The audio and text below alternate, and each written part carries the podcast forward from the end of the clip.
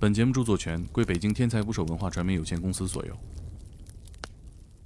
嗯、我们科我们科室的专家教授，就是等于全科的人，其实在一起也反复讨论过他的病情。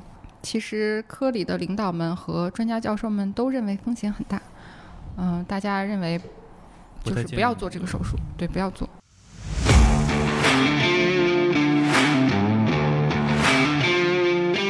然后当时好像卖了十五万两白银，结果卖完之后，人家拆房子要建协和的医院的时候，地底下挖出了五十万两。协和的话不好告， 呃，协和的号不好挂。啊你在说什么呢？对呀你说啥呢太吓人了。本人学医天打 雷劈。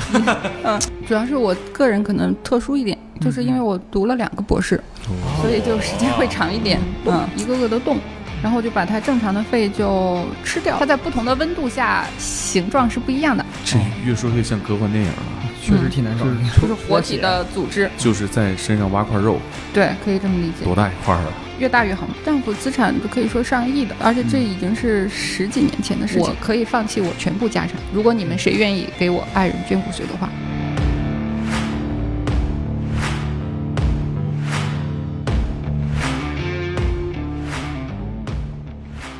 请点击订阅我的播客，拜托了。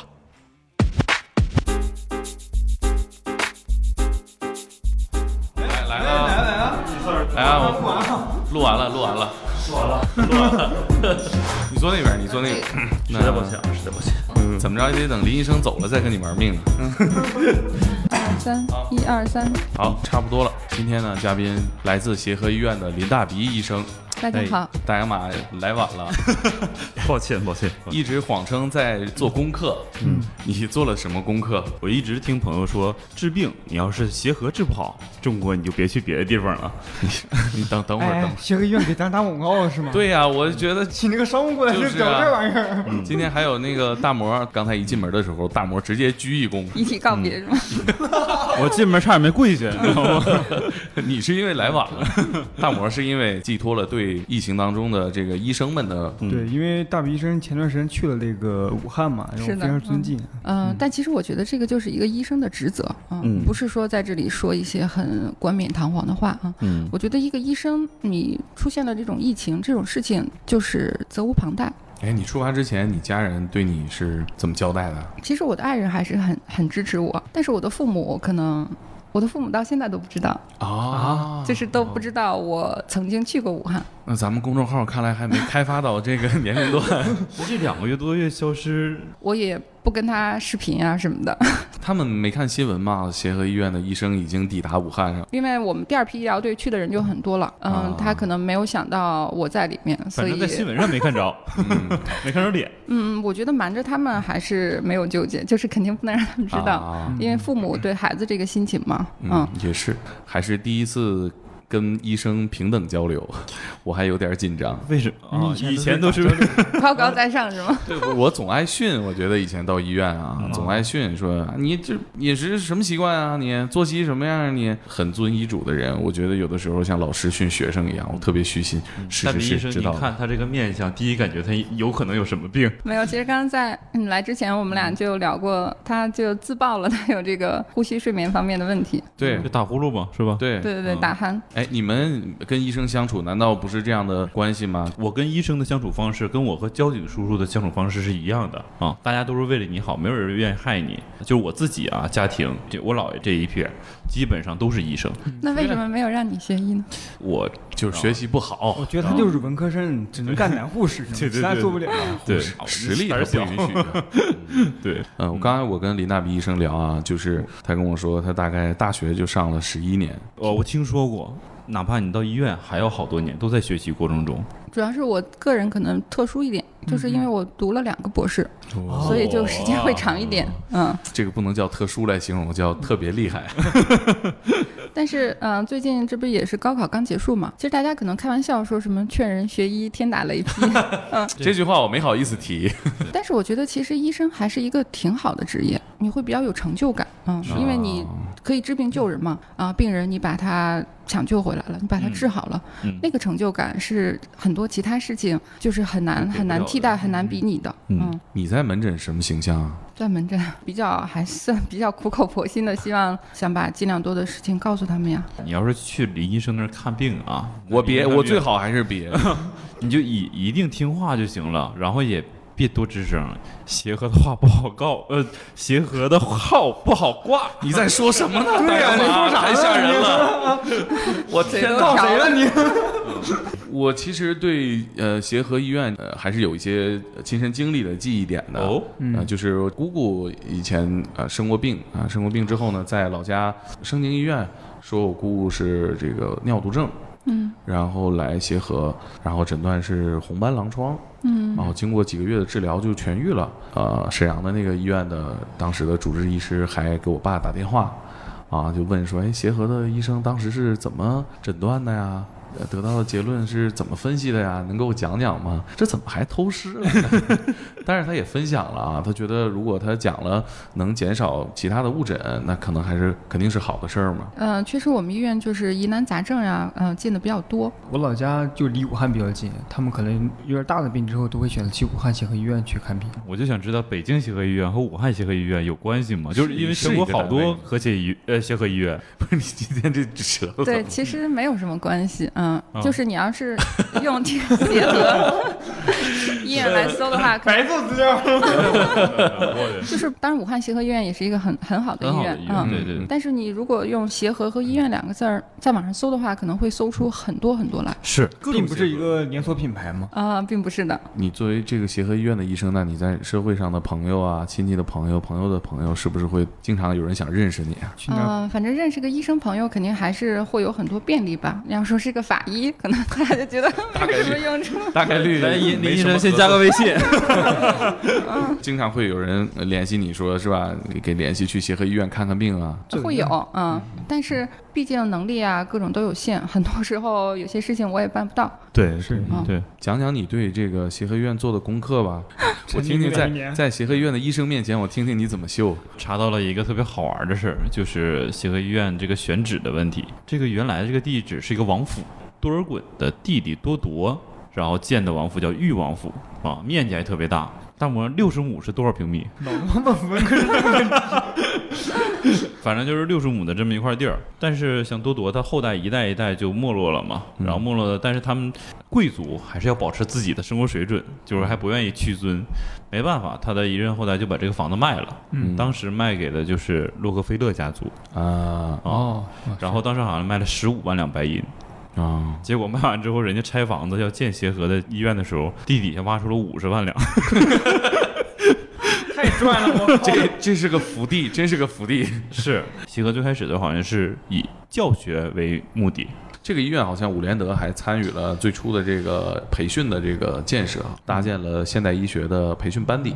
对，尤其是在嗯抗疫，就是肺鼠疫的那个过是程中，他是要教一批优秀的医生出来，嗯所现以在其实也是一个教学医院。嗯，你是你所有朋友里学习最好的吗？我 应该不是，因为我们同事就是优秀的人还是很多的。一桌五个人得二十多个博 士，我觉得学霸得是你们有没有看那个《隐秘的角落》？嗯我觉得就看是了朱看了朝阳那种哦，不太费力气就永远第一的那种 才是学霸。哦那他是时天间才管理大师。嗯，时间管理， 时间嗯日记写得好。嗯对啊，那你高考多少分儿？你还记得吗？我真不太记得了，因为高考已经是很很久二十多年前的事情了。刚才我跟大鼻医生聊天嗯啊，他跟我说他是哪一年生人，我其实有点吃惊。你们猜，盲猜一下嘛？可能也就比我大个三四岁吧，你猜猜，八三八四哎左右嗯吧，差不差不多嘛。来，我公布正确答案吧。 我是七八年的，嗯完全没想到。所以说医生会保养，对，我听完我说你还是会巫术啊，这这这是医术吗？确嗯这实可看着能不跟医像。生应该关系不太大。就是我觉得还是心态比较好吧。就是我是一嗯个就是心理素质比较好的人，就是情绪很稳定。嗯，嗯，你就像嗯最近那个综艺什么《乘风破浪的姐姐》哦哦哦比如说有些人可能就呃情绪波动很大，或者说就哭了怎么样，但我会但都我是假极少哭，他们都是假哭， 假哭。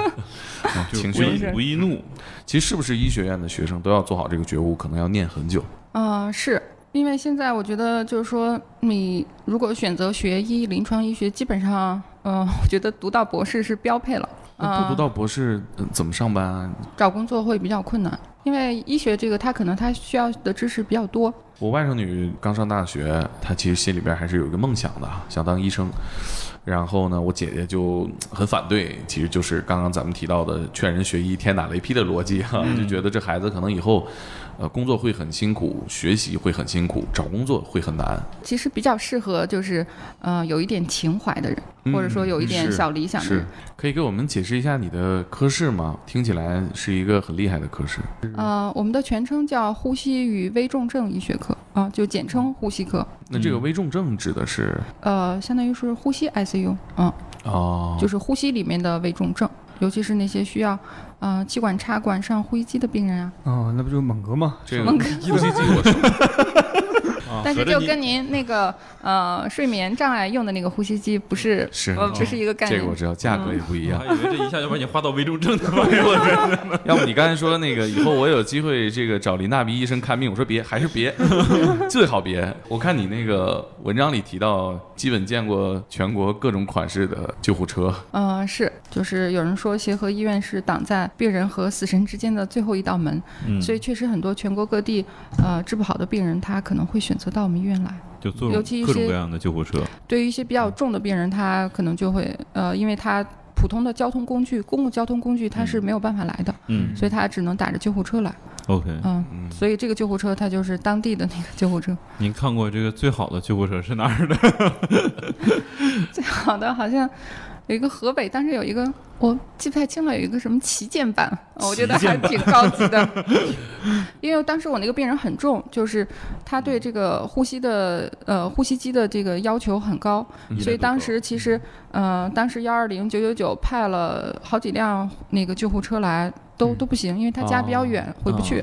所以后来他从当地叫了一个 很豪华的救护车，说是一个旗舰版，设备很高档，嗯，啊，就这种长途的救护车，是不是也也也得付费吧？在我的印象中，对，它是凭啥不付费呀？啊它也是按距离算钱，就像你打出租车一样啊、 ，OK，一个是距离，再说看你需要用到的设备啊。你坐过这些吗？嗯我没坐过，我只见过， 真的。就我们的呃嘉宾那幺二零调度员老方以前开过，对，我啊听过那期那期啊节目，挺好的。嗯，属于其一实个系统的前后 端是吧？其实哪怕我是医生，就是呃，可能就是真的对他的职业也没有也不太了解了那么解多。嗯，嗯，我我还真的我我是我有幸坐过一次救护车，啊，你是我他妈啥都干过，真 的，传销也经历我过，就线线上搞结婚这是段吧这？段可以简单。我妈妈是医生，我在哦医对院对长对大的。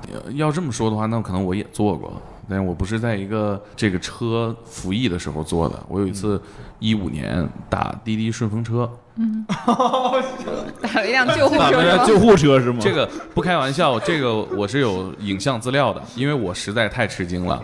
那是一辆退役的救护车，然后顺风车他就来了，来了之后停在路边在打双闪，我一看车牌号有队，我就走过去了。然后那个司机人很热心，他可能是怕我不相信吧，他就站在嗯哎躺路后边边儿。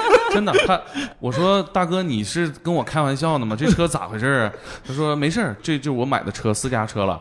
啊，我说你是准备干嘛用啊？他说嗨，没想好呢，你这后面能躺。 我说我说不用不用不用不用，我坐前面就行。我好像都没遇到过太神奇的事儿。我打个奔驰、宝马，我都觉得挺惊讶的 了。我们退同役事救还有护打车打到劳斯莱斯的，哦因为你打了车以后成功以后，他会告诉你车型嘛。啊，然后它就显示是一是一辆劳斯莱斯幻影， 我们就觉得没想到真的是一辆劳斯莱斯 今。天汽车节目可以到此 结束。 开门的时候别摁错了，把伞拔出来了。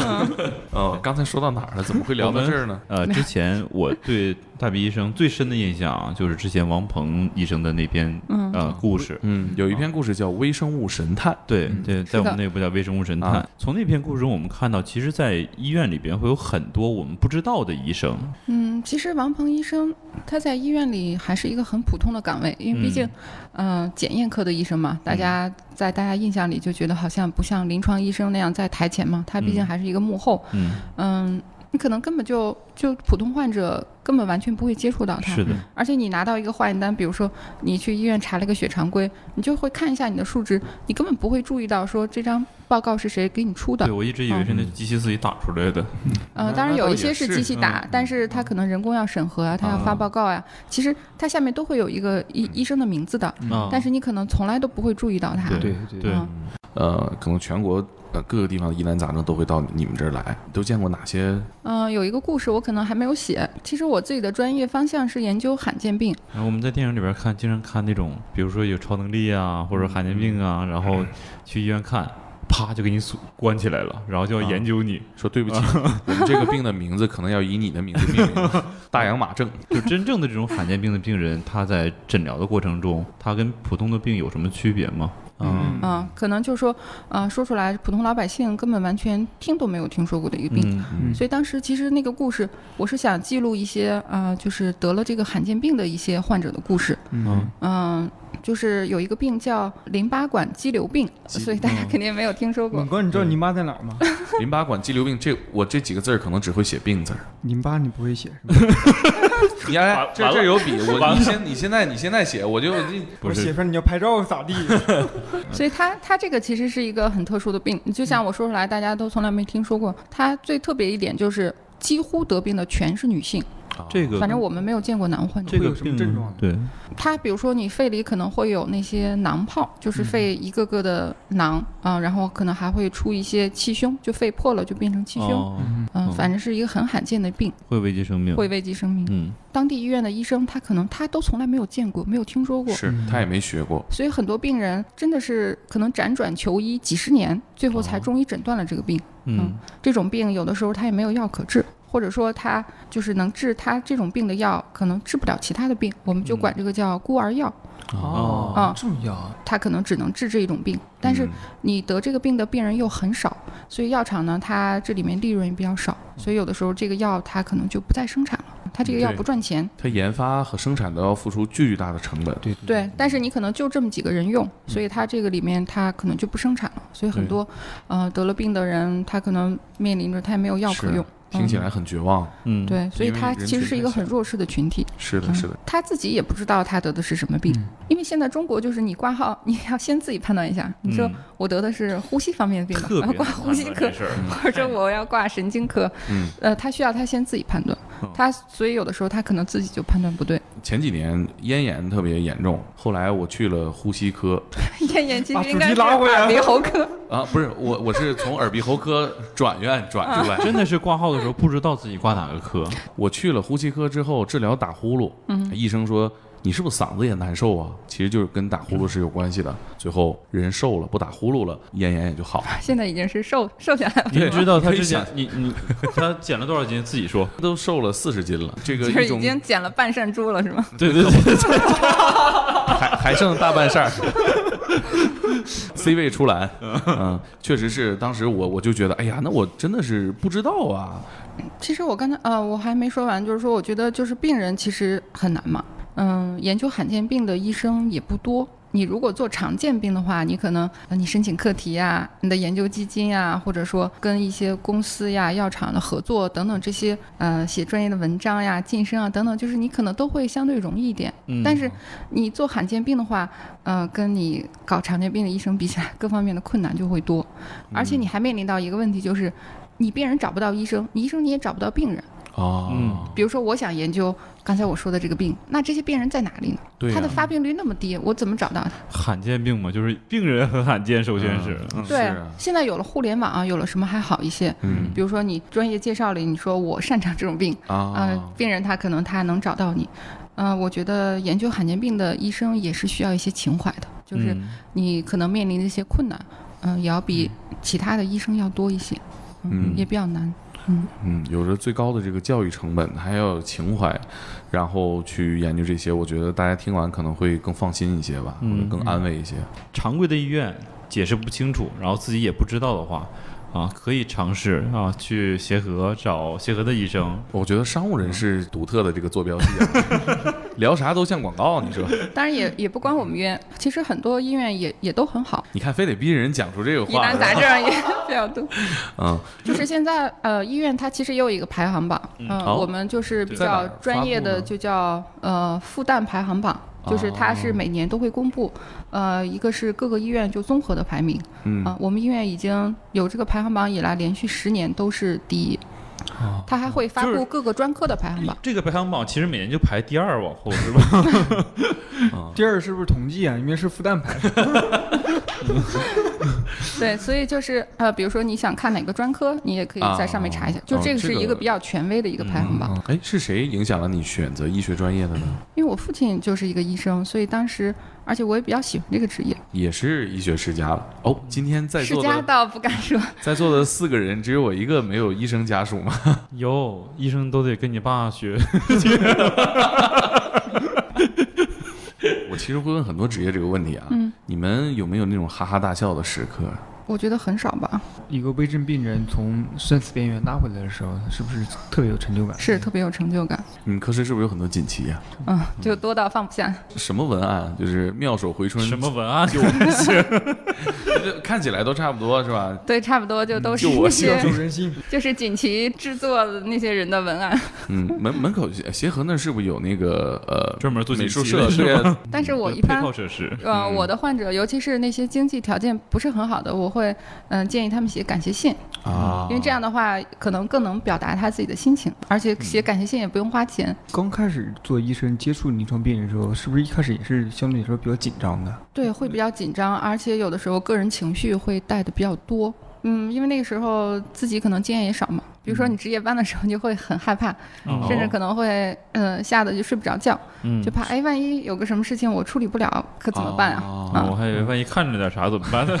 你说那是法医职业班害怕的那种感觉，因为我或者说有病人要是去世了，尤其是自己呃全程管的病人，哦就会特别难受。嗯嗯，对甚至我第一个病人去世的时候，我就就是甚至眼泪都嗯忍不住了。你多大的时候刚工作好像第一年，其实那个故事我也写在了《天才捕手》那个故事里。当时那个是一个血液病的患者，他嗯、他是需要林骨小髓雨那个移故植，不是林嗯小雨，叫林音。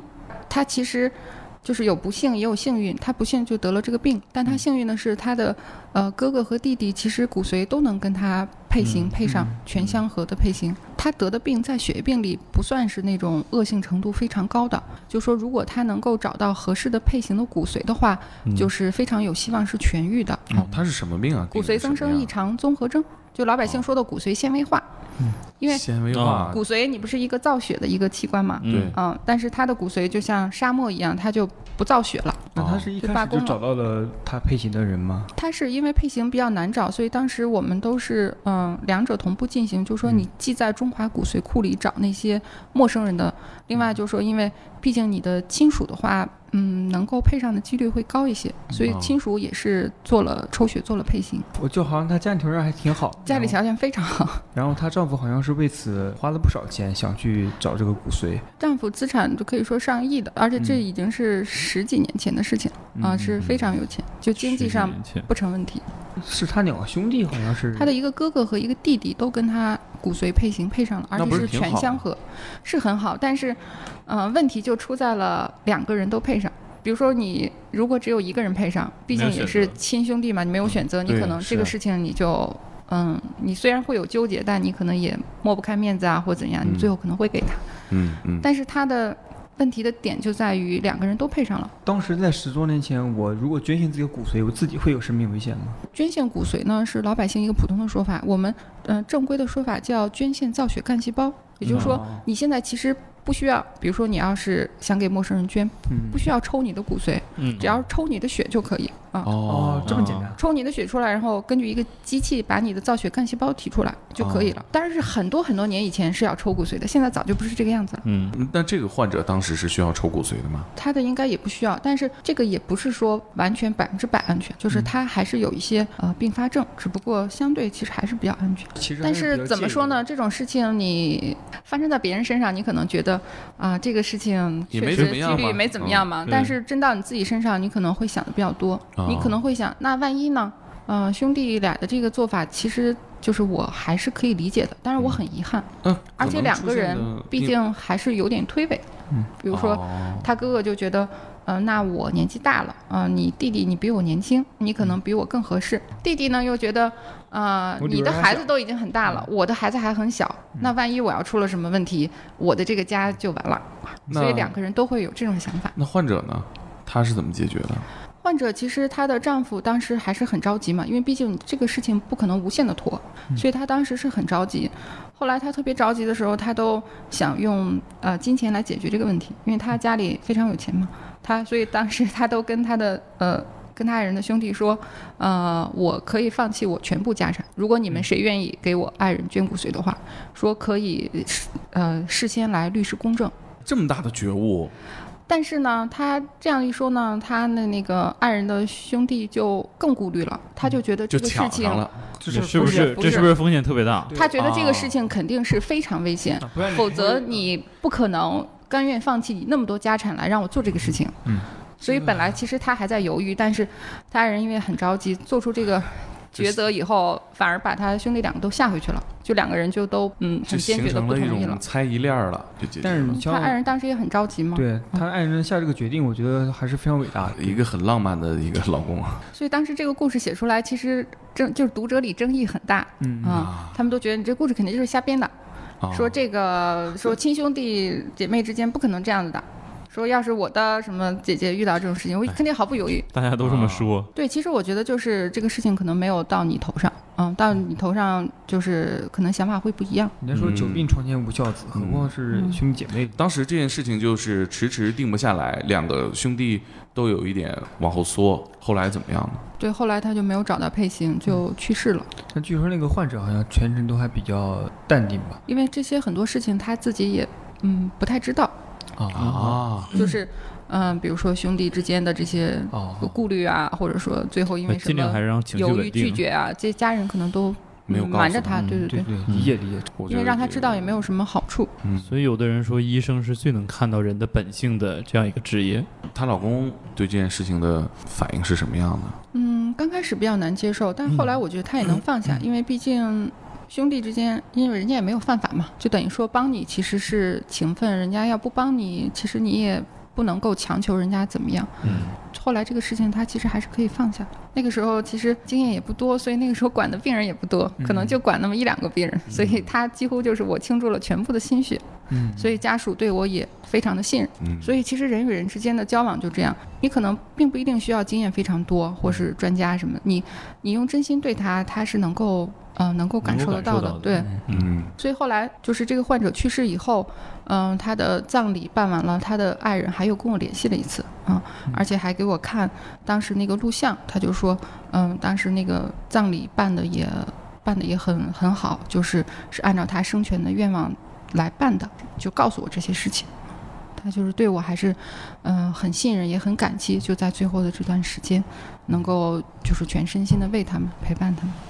这是你经历的第一个去世的病人，对，是我经历的第一个去世的病人，所以我第一个嘛，十几年前，对，所以我其实印象还很深。其实你刚刚提到的一个情绪，我突然特别的有共鸣，就是呃你说每天晚上值班特别害怕，对我怕出了问题，我自己经验解决不了，耽误病情。当然会有上级大夫，你可以可以叫他。你们这个值夜班是不是有人死是常事儿？对，大医院嘛，就是虽然你已经工作这么多年，见惯了这么多，其实还是会很难受。林小雨那故事呢是，嗯，他很年轻，一个男孩，二十多岁，他家里其实还挺贫困的，是一个律师，但是刚工作嘛，嗯，而且他因为他父亲去世的比较早，嗯就等于他母亲，嗯、其实就是一个农村的很普通的家庭妇女，带大了他和他姐姐，单亲二对，而且他姐姐为了供他上学，嗯，你想他二十多岁，那时候他姐姐都快三十岁了，在农村都没有结婚，嗯，所以其实还是很不容易。就等于他刚工作没几年，家里刚刚好一点的时候，他就生了病，嗯生了病，但是在在家乡其实也是最好的医院了，嗯，就没有诊断清楚，后来就来到了协和。他的症状和病是什么？嗯，刚到协和的时候，其实我也不知道他是什么病，我是在抢救室第一次看见他。嗯当时其实我也很犹豫，因为我觉得小伙子太年轻了，嗯，也不知道他是什么病，而且他的病进展的非常快，嗯，很快，就是其实留给医生的时间并不多，嗯嗯嗯而且他当时其实钱已经都花的差不多了，来北京的钱都是借的，哦嗯，这种病人其实有的时候，嗯，你收他还是挺有风险的，嗯嗯那个小伙子，我觉得打动我的就是说，他说他说他不怕死，但是他不想死的不明不白，就是嗯他很怕不知道自己是什么病，就这样这样走了。嗯，所以当时这句话也打动了我，我就把他嗯收到病房去了。其实那时候我也只有一张病床了，但是我还是收了他，嗯，而且还是给了他一些优待条件，因为那个时候他的钱嗯交住院费其实也不太够，我就给他降低了一点标准，把他收上去。虽然他病情重，但是他的其实神志是很清楚的。嗯，就这种病人，你住在监护病房其实是很煎熬的。嗯，呃，就整个环境可能都比较沉闷嘛。因为监护病房大部分病人都是呃神志不清的，嗯、他如果你一个 神志很清楚的病人在里面，而且周围他就有点类似大通铺，他不是说你一个房间一个房间，嗯嗯你周围的病人都很重，你都能看着他们，而且可能会经常有抢救，或者说你旁边的病人就去世了，而且可能二十四小时都开着灯，嗯、你那个感受其实这是想想心理压力很难特别熬大。对，嗯，我们有一个专有名词，就叫监视呃监护室综合征，就说你在那里，哦待久了你之后对就你呃神志清醒的病人在那儿待的，你就嗯不能说精神不正常吧， 就是你的那个精神就有点崩溃了，嗯，你可能能就会出现，比如说幻觉啊，或者说有点精神，那嗯，那那会有他什么当样时的表现啊？你们见过这样的人吗？比如说有的人可能就大喊大叫啊，啊他就受不了了，他一分钟也不能在那儿待了。啊，他嗯可能每天只有很短的探视的时间能见到家人，而且都是机器的声音，而且也不停的可能会有抢救啊，能旁边玩这吗病人又不行了，有抢救了，能玩手机吗？呃，可以玩手机，但是真正让你二十四小时都可以坐在那玩手机，你可能也就手机就不那么香了。我可 以。看你有没有病，你知道吗？你身上要疼的话，你就不不那么你难受的话，你可能也对玩不下去。是的，是的，嗯是的。那这个小伙子当时是什么情况呢？他待了所以他其实还挺坚强的。我们那时候也是争分夺秒的想给他搞清楚，取了很多活检，就是像活检这个词儿，你可以给我们解释一下，我相信很多听众体会不到。活检，就是说我可能会取你身上的组织，然后送到病理科，病理科的医生在显微镜下看看有没有问题，就是抽就是活体，的组织。就是在身上挖块肉，对，可以这么理解。多大一块儿啊？越大越好嘛。比如说一两公分，这就比较大的。它是皮肤有问题，而且口腔里也长了东西，骨髓也有问题，所以我们在很多地方都给它哎，很痛苦啊。取了活检，骨骨穿、骨髓，骨穿髓刺就对骨髓穿刺，骨髓做了好几次，听说那个特别疼，还好吧，会打麻药，但是、哦嗯，人是清醒的，是能感觉到的。还有口腔里长的东西，我们在口腔里也挖了，还有皮肤，嗯、反正有问题的地方，如果能有可能的话，都要尽量那他这个病太遭罪了也。可是问题是遭罪，你也不一定能搞清楚。这那他这这当时不是应该就是肺出问题了吗？当时他的病情太重了，就是肺没有办法挖一块肺下来，他还受不了。嗯啊哦。哦那取完活检之后呢？我们 回来的一张张的报告单都没有搞清楚，嗯，嗯，所以他有一段时间他就崩溃了，精神就垮了。他就说要出院，说不治了，回家。哦哦哦，嗯，想学协和都治不了，他可咋整？对，因为那时候钱也花的差不多了，嗯，而且受了那么多罪，也没搞清楚，他的精神就受不了。那那后续怎么检查出来的呢？嗯，当时我就没有让他走。其实病人这个时候，我只要让他签一张自动出院的同意书，就是说我自己要出院，啊嗯跟医院没有关系，我就可以走了。嗯，这等于说你也不用再为这个事儿就。我对我没有责任，但是我就很不甘心。嗯我觉得都走到这一步了，不行，我说你不能放弃，我说我还没有放弃，啊、嗯你不能放弃，我就扣着他，没有让他走我。觉得你这样的话其实是给他信心了。给他点对勇气，嗯，所以后来就是还是努力给他搞清楚了，嗯嗯，他是一个血液血液病，怎么搞清楚的？嗯、最后还是在皮肤上取了很大的一块儿，又取了，对，取了很大的一块儿。就这一下就直接挖走了。对，而且还要挖的比较深，你不能说只是薄薄的片一片儿，嗯，他就在最 ICU 后希望了。重症病房做的手术嘛。对，就在床旁做的。哇，然其后他病人看了估计也也吓够我呛。们当时拿着屏风，拿着帘子，就把它那哦嗯就当围是围在那个那儿。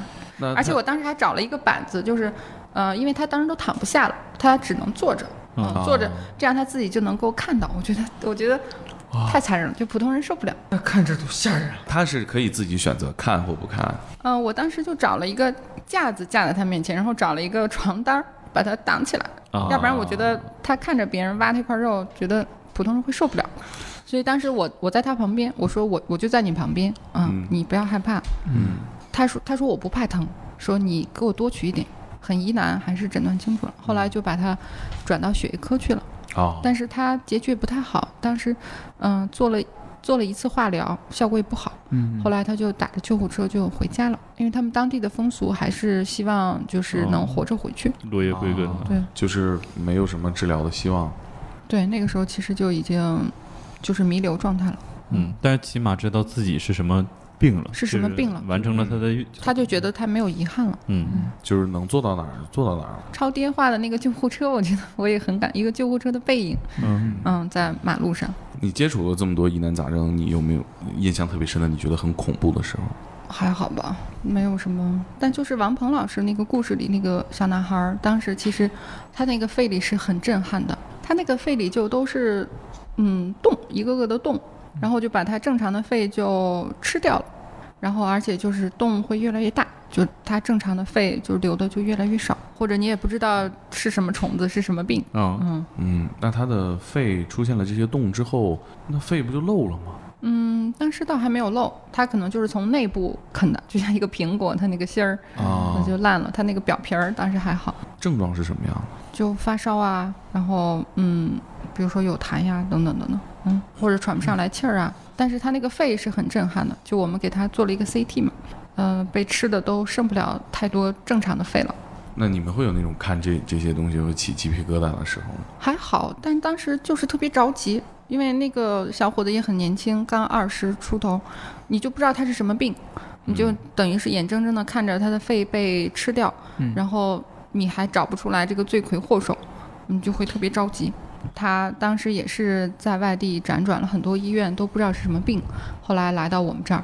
其实我们那个时候对他是什么也不清楚，嗯，但是他的那个时候其实嗯，病的已经挺重了。你会看他肺，别说是呃外行人，你就自己，比如说呼吸科的医生，我给你拿出来一看，大家都会倒抽一口凉气那种说，啊，就怎么这样？嗯，这人还能活着，真不容易。 对。而且那个时候就特别瘦，你想一个小伙子，正当壮年小伙子只有六十多斤。后来其实，呃，也是王鹏老师，因为他经验也比较丰富，追着这个线索不放，而且还额外又做了很多工作，才终于找到了这个根源。啊、嗯根源那个小伙子是一个比较罕见的一个真菌的感染，是真菌把他的肺就是都吃掉了。真菌不就是脚气是吗？啊觉得 那些是真菌的一种，但它啊不是这个，它是一个比较罕见的一个真菌，大家就是可能都没有听过它的名字啊，它叫马尔尼非蓝状菌，啊？是一个很那没罕见听过的啊你一感个觉像真菌国。外传过来的呢？它在南方或者东南亚那边相对多一些，就是那个竹鼠，你知道吗？那个华农兄弟哦我知道嗯养的那我知个，道就是对，竹鼠身上会一到带夏它天，它中暑了就会被人杀掉的那种，非常可所怜的。以有一些广东还是哪边的省，可能有时候哦吃吃竹鼠，在吃上，嗯，所以它会停留在这个竹鼠的身上。对竹鼠会是它会带这个菌。它有可能会传染人吗？呃，你比如说你要烹调的不熟呀，或者是你怎样，呃，所以你们当时是排除了吃竹鼠的这种可能。他对他没吃过，嗯，嗯但是自然界或有些地方也它会有。它在哪儿生活呀、他在南方打工，广西吧还是哪里？所以他那个是王鹏老师，嗯，找到的这个罪魁祸首，哦，嗯这个要怎么找呢？呃，在显微镜底下，所以我们说微生物神探嘛，嗯，哦他在显微镜底下找到了这个菌，但是这个菌可能一般人，你要是经验没有那么丰富的检疫科医生，你看到你可能也不认识他，啊、嗯就好像跟长得跟别人也差不多对，而且它需要一种特殊的染色才能把它染出来。啊。所以你经验不多的话，你认不出来。那是它什么形状了？它会变形，就是它哦呃有两种形态，一种是孢子形态，还有一种就是菌丝长得像扫把一样那样的。它在不同的温度下形状是不一样的。这越说越像科幻电影了。确实挺难找，应该。那找到这个之后，等于说其实就可以医治了，对，因为你知道是什么了，你就可以对症下药了。就可以治好了。对，而且就这里边让人比较唏嘘的就是，因为王鹏老师呃生病嘛，他就去世了。嗯，啊、但是这个患者其实当时可以说命悬一线，是王鹏老师帮他找到了这个菌，他才能活下来，啊，现在活得很好。这个肺这种损害，它是可可逆的还是不可逆的？还会长回来吗？那些洞？后来回来一部分，但也没有全部，但他现在还挺好的，我还加了他的微信，嗯、当然我我就是默默看着他的朋友圈，我从来也不点赞嗯不回复，因为我怕他要是看到我在关注他，我怕他把我屏蔽掉。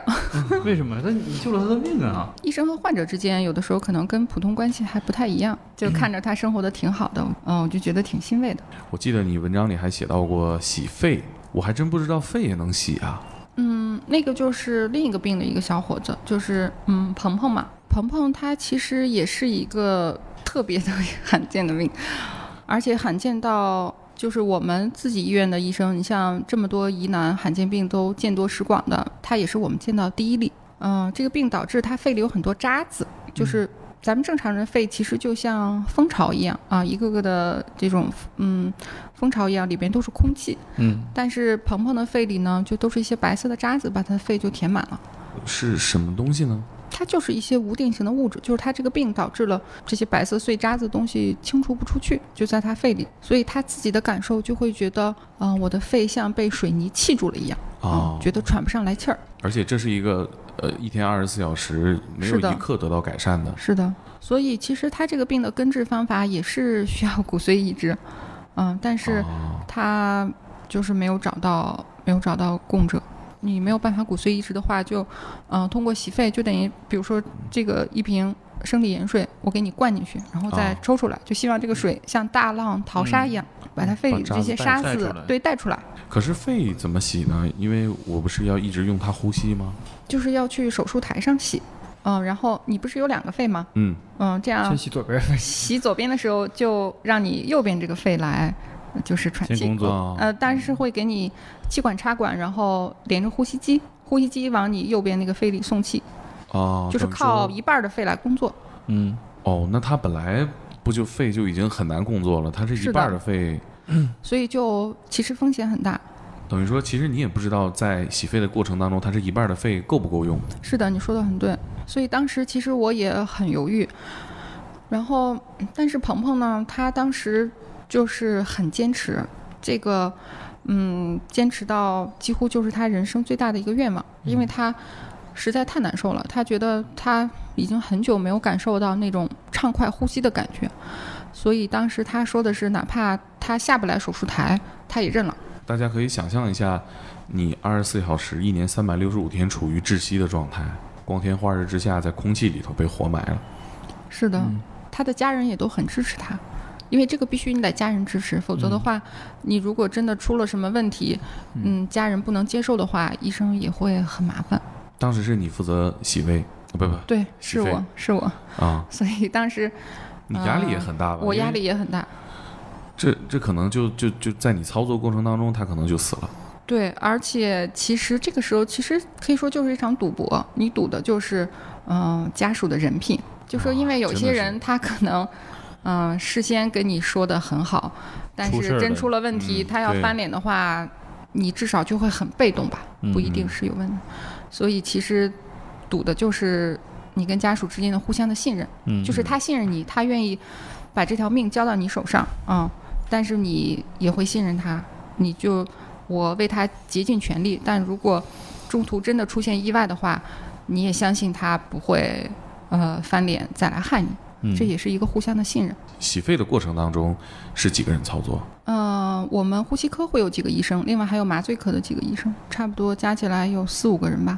你具体做什么呢？等于除了麻醉科医生做的事情以外，其他的就是我来做。你亲手操作？对对对，进行这个手术之前要准备多久？嗯，手术准备其实不需要太久，一天的时间也差不多就够了。但是我们鹏鹏这个事情稍微特殊一点，因为，呃，我们找了律师公证，因为哦毕竟这个风险还是非常大。嗯嗯，嗯啊，风险已经大到这种程度了。对，这不就会签一个同意书？然后我记得电视里是这样演就的。感觉这是一个生死契约那种。是的，就是你平时你可能做有风险的操作，就只是签一个同意书就是可以了。嗯但是如果确实你认为风险比较大的话，因为，呃，一个甲方一个乙方嘛，双方各执一词，律师就相当于是一个第三方来嗯见见证证人一下，见证人。嗯，像这种需要律师在旁边，嗯、做公证的手术多吗？呃，有一些高风险的科室会这样，比如说像神经外科，因为啊它要、嗯经常开颅，这手术风险比较大，他们会这样。所以这是最高规格、风险最大的手术。对，而且当时我的压力很大，就是说，嗯、我们科 我们科室的专家教授，就是等于全科的人，其实在一起也反复讨论过他的病情。嗯嗯，当时其实科里的领导们和专家教授们都认为风险很大，嗯、大家认为不就太是建不要议做这个手术，对，不要做，它只嗯是一个很短时间能缓解的，就觉得你冒这么大风险做这个不值得。这是你第一次在操作过程当中有可能病人会丧命的情况吗？嗯，或者有律对师公证的情况吗？是他 唯一一次律师公证的。我觉得当时就是鹏鹏，他就说，他说哪怕就是让他能自由呼吸一天，他觉得他也值了。他就是太难受了，他已经很久没有就是呼吸到新鲜空气这种感受了。嗯因为我们平时坐在这儿，我们觉得呼吸，你喘气儿，你你根本就不会意识到这个问题。对啊但这个对于他来说就是奢望，他已经很久很久没有这种感觉了，那天操作的细节你还记得吗？你紧我张还吗？记得很 清楚。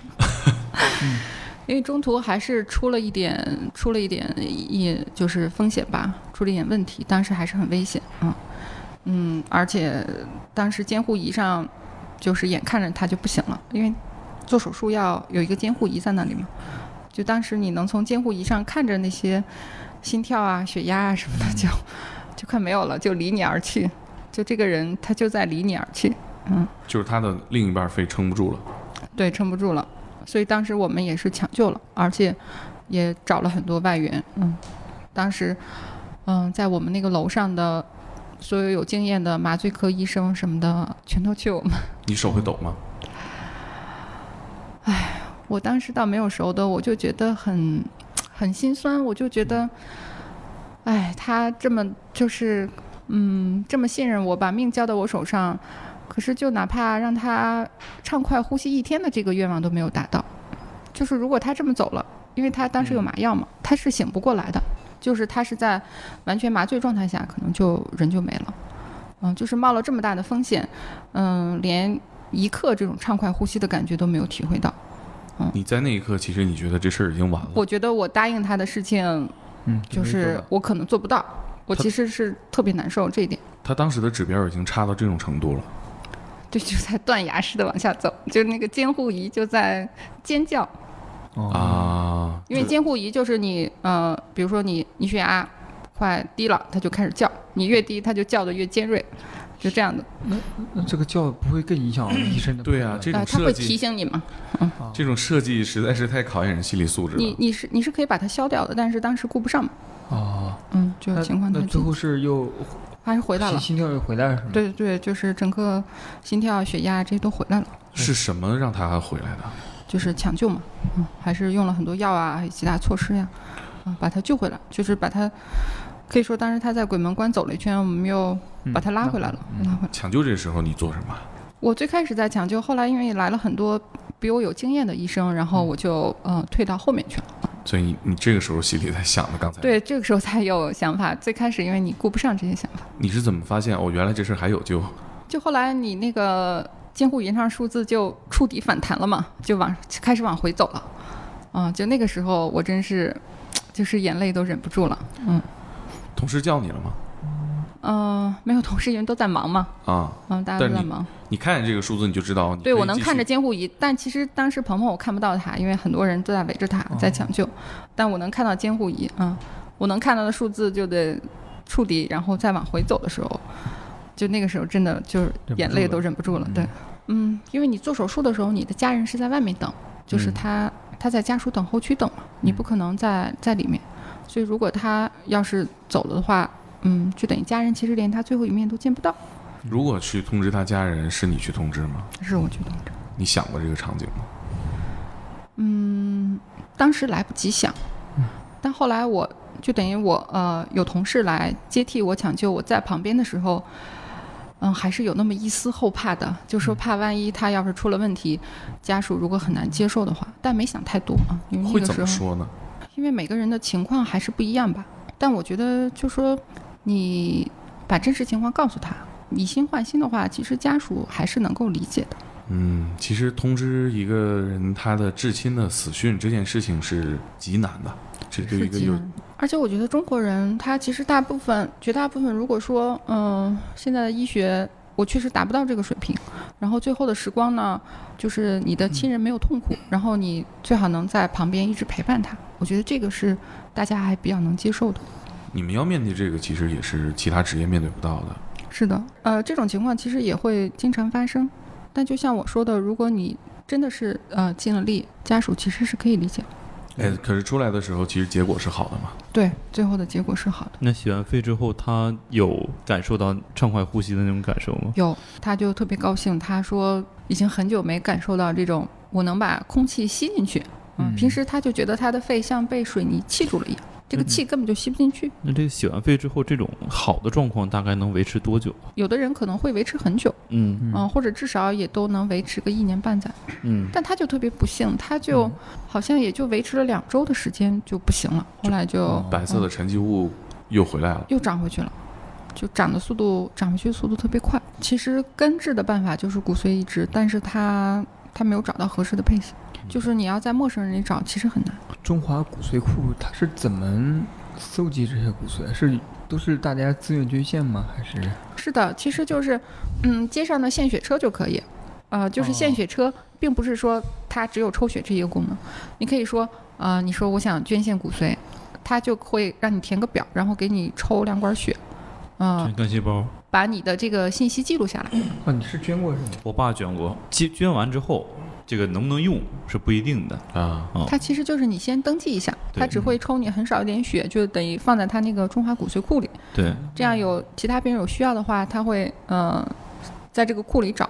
写了故事以后，还很多读者留言说，嗯，他们去中华骨髓库登记了，嗯，我觉得还挺好的。怎么能咱咱捐完器官是捐 ，骨髓我们我们器官捐线献上登捐记献啊，嗯登记啊，就是表达的这个意愿哈。其实那不是一个实质性的捐献，但是可以在那上面表达意愿。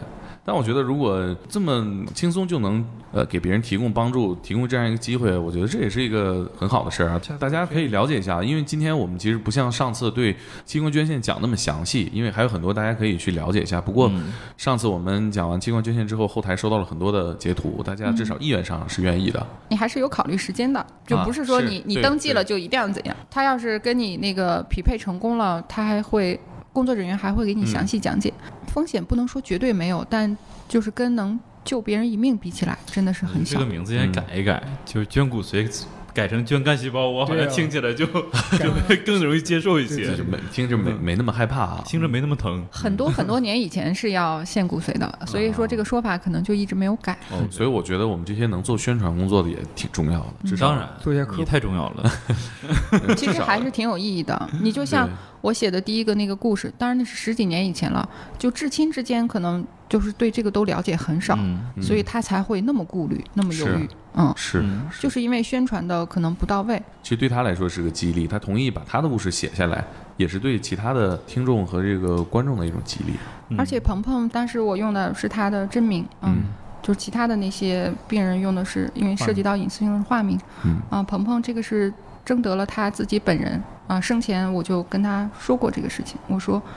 就他活着的时候，我就说，我说你愿不愿意把你的故事，嗯，就是让其他人知道。他说他他愿意，而且其实他也是天才捕手的粉丝，好像是他给《天才捕手》一篇文章点了个再看是吗？然后你看到了他他发的朋友圈儿，啊嗯，后来我加了他好友，然后我在翻他的朋友圈的时候才发现，在他的朋友圈里就是分享了林小雨那个故事，嗯啊嗯他觉得这个故事给他很大的希望。那这不巧了吗？对，但那个时候其实我们两个互相都不知道。啊，后来你怎么跟他说的？我看到那个时候，其实他他已经就是就等于生命在最后了。嗯，呃，告诉他这个，他也觉得很啊，特别的缘分吧。你怎么跟他说的？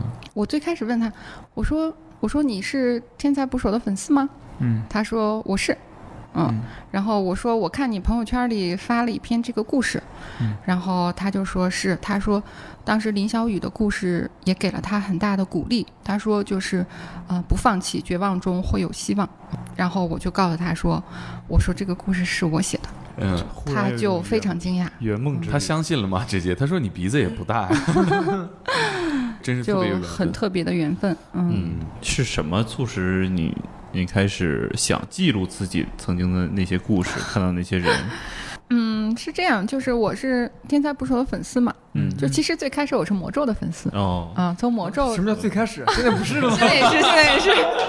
现在不用看你的，看我自己的就 好了。呃其实最开始关注魔咒还是很很偶然，嗯但是我忘了在哪儿，看见一个人说说我们公众号，嗯、唯一被粉丝骂的就是拖更。嗯其他的你找不到任何理由骂我们，嗯我还想，哎，这是什么这公话众是谁号嗯这说么的嚣张？这是谁说的？这是咱们之前简历上写的，介介绍绍上写啊啊着，啊你骂我唯一的理由就是我拖更。嗯，嗯、嗯最开始其实只是很普通的粉丝，就是喜欢看着故事。嗯然后有一次，嗯，他们好像是搞回馈粉丝的活动，就是做了一批那个恶人袜，啊，然后哦嗯，恶人袜啊，今儿没穿，全是个人，然后对，然后他就说，嗯、你们想要这个袜子的，可以在后台报名，就留下你的名字和地址啊、嗯我们可以抽中的幸运粉丝可以给你们一双袜子。嗯，嗯，我觉得哎，这袜子还挺 好的。留了协和的地址，对我当时留的是我的单位的地址， 给了他们趁虚而入的机会。并不是随机抽奖。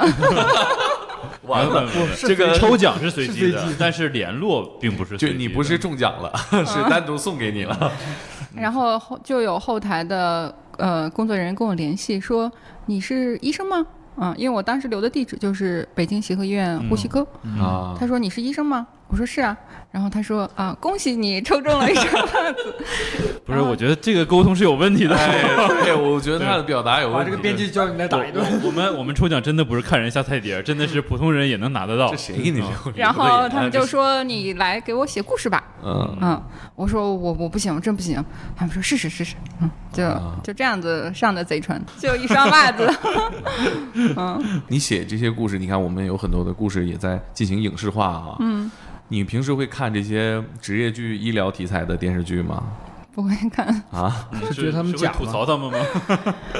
嗯，对，就是你会看不下去，因为普嗯通老百姓就是他的那些一些噱头啊，或者说他认为呃比较抓人的点，我们就哦觉得这个太普通了，这就是我们的工作。嗯，而且有的地方可能也拍的没有那么专业，所以，而且我也是一个就是把工作和生活想分得开一点的人，嗯所以我不太看那个。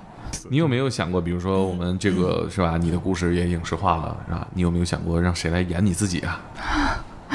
我还真没有想那到你，随便想啊，现 在你可以想一想，对那你你想期望一的个那个人对啊，你你每个期演望员我谁？们点名一下，对啊，嗯，我还是喜欢那种就是情绪比较稳定，然后比较有气质，比如说现在那个《乘风破浪姐姐》里面的万茜，万茜我觉得还比较好。啊嗯，我以为你要说黄圣依啊， 那有点不稳定吧？还是万茜气质更好一点。我做商务的，我不能吱声。